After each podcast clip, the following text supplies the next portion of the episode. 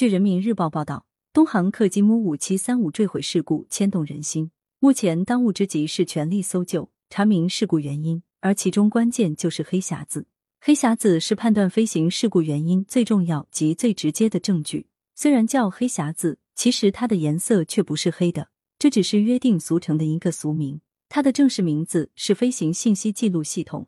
在电子技术中，把只注重其输入和输出的信号，而不关注其内部情况的仪器，统统称为黑匣子。飞行信息记录系统是一种典型的黑匣子式的仪器。为了方便，业内人士都叫它黑匣子。传到社会上，公众也只知道飞机上有个黑匣子。飞行信息记录系统包括两套仪器，一个是驾驶舱话音记录器，实际上就是一个磁带录音机。从飞行开始后，它就不停的把驾驶舱内的各种声音。例如谈话、发报及其他各种声音响动全部录下来，但它只能保留停止录音前三十分钟内的声音。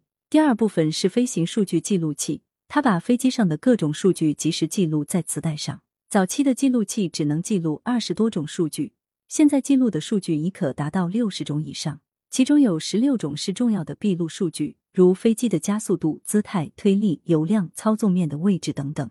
有了这两个记录器，平时在一段飞行过后，有关人员把记录回放，用以重现已被发现的失误或故障。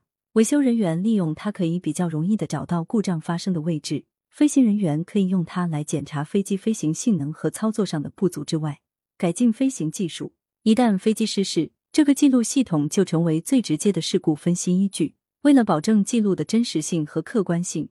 驾驶员只能查阅记录的内容，而不能控制记录器的工作或改动记录内容。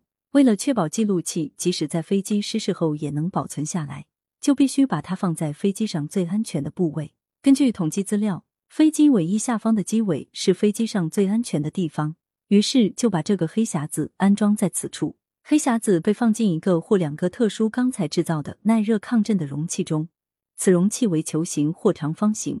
它能承受自身重力一千倍的冲击，经受一千一百摄氏度的高温三十分钟而不被破坏，在海水中浸泡三十天而不进水。为了便于寻找它的踪影，国际民航组织规定，此容器要漆成醒目的橘红色，而不是黑色或其他颜色。在它的内部装有自动信号发生器，能发射无线电信号，以便于空中搜索，还装有超声波水下定位信标。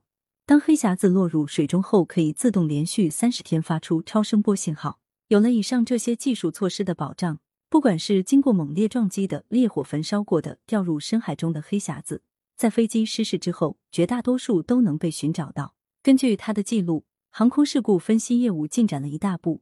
感谢收听羊城晚报广东头条，喜马拉雅语音合成技术，让您听见更多好声音。